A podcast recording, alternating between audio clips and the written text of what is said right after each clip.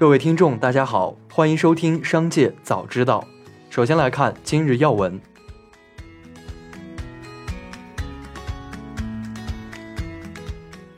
中信证券研报指出，在信贷和政府债融资的支撑下，五月社融增速百分之十点五，比上月提高零点三个百分点。货币政策继续推动金融机构加大信贷投放，五月信贷总量上出现改善，不过信贷结构依然不佳。企业短贷和票据融资偏高，居民中长贷和企业中长贷偏低。财政退税使 M 二增速达到五年来最高值，但 M 一增速偏低，可能说明企业资金存在闲置。预计未来几个月社融增速将继续保持温和回升的态势。厦门大学中国能源经济学研究中心主任介绍，目前我国百分之七十三的原油是从国外进口的。现阶段，国内油价基本上是严格按照国外油价变动，呈跟涨趋势。受国际油价上涨影响，上一轮调价后，部分地区九十二号汽油已首次突破每升九元大关。六月十四日二十四时，新一轮调价窗口将在开启。多家机构预测，届时调价后，部分地区九十五号汽油或将突破每升十元大关。一起来关注企业动态。六月十一日上午，演员陈赫发布关于贤合庄一事的说明。对于贤合庄品牌，表示会始终保持创始人身份，和所有门店加盟商携手共进。针对网上质疑，陈赫已主动向有关部门说明情况。近日，可口可乐上线了一款名为“夏枯草”的凉茶产品。据官方客服介绍，这款凉茶产品于今年六月上线，是可口可乐进入中国内地以来首次推出的凉茶类饮品。该产品二十四瓶每箱，规格五百毫升，折后价格为二百九十七元，单瓶售价超十二元，是王老吉价格的三倍左右。华为新生社区发布最新总裁办电子邮件，披露了华为创始人兼总裁任正非与信息工程领域科学家专家会谈纪要。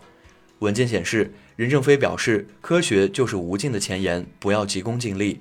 国家重视理论建设，就要防止急功近利。对于一些短期内不能创造价值的纯理论科学家，要理解他们，让他们有体面的生活，这样国家才有未来。金沙江创业投资主管合伙人谈及了巴菲特主动要求加税的故事。美国富豪沃伦·巴菲特曾在《纽约时报》发表文章。呼吁最富有的美国人应当缴纳更多所得税，为改善国家的财政状况做出贡献。丁健称，中国企业家也应该有这样的胸怀，做这样的事情，和政府一起探讨出更好的进行一次分配、二次分配。科伦药业公司研发人员大幅减少。年报显示，二零二一年公司研发人员数量为两千五百八十八人，同比大幅减少百分之十九点五。研发人员数量占比同比减少百分之二点六七，这其中博士、硕士学历研发人员同比分别下降百分之二十二点二九、百分之六点九六，达到一百三十六人、八百二十九人。下面来关注产业发展动态。吉林省能源局近日印发了新能源乡村振兴工程工作方案，业内认为这是全国首个出台的省级新能源加乡村振兴方案，具有借鉴意义。该工作方案提出，二零二二年在吉林省九个市州以及长白山管委会梅河口市约三千个行政村开展新能源乡村振兴工程，每个行政村建设一百千瓦风电项目或两百千瓦光伏发电项目，二零二四年度实现省内全面覆盖。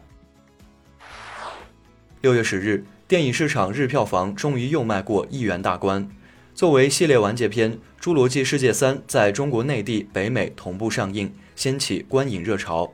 灯塔专业版数据显示，截至六月十一日十二点五十分，《侏罗纪世界三》国内票房已破一点五五亿元。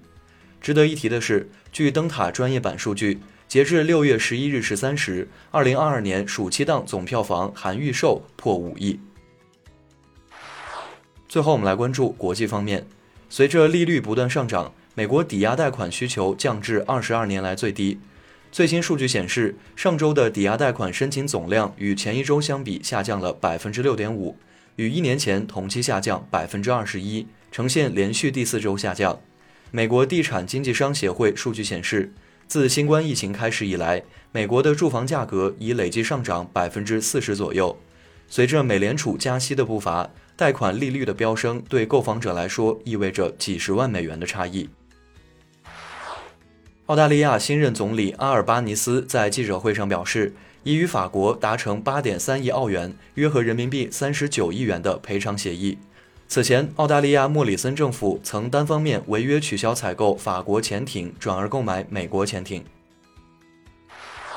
俄罗斯总理米舒斯金签署政府令，宣布俄罗斯退出世界旅游组织。俄外交部同日发表声明说，世界旅游组织实际上已被欧盟国家垄断，用于谋取其自身利益。俄方认为继续在世界旅游组织工作已不适宜，决定退出该组织。